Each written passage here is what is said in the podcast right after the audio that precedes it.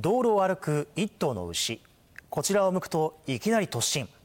撮影者はギリギリのところで避けました。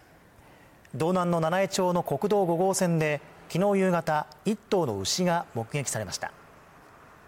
まさかあの国道を走ってくるなんて夢にも思ってなかったのでそこら辺はちょっとびっくりしました。牛と目があったんでちょっとこっちの方へあの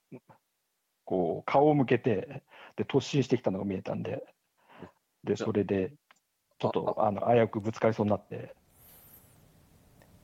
今月9日に七重町の牧場から逃げ出した牛とみられ警察や町が捜索しています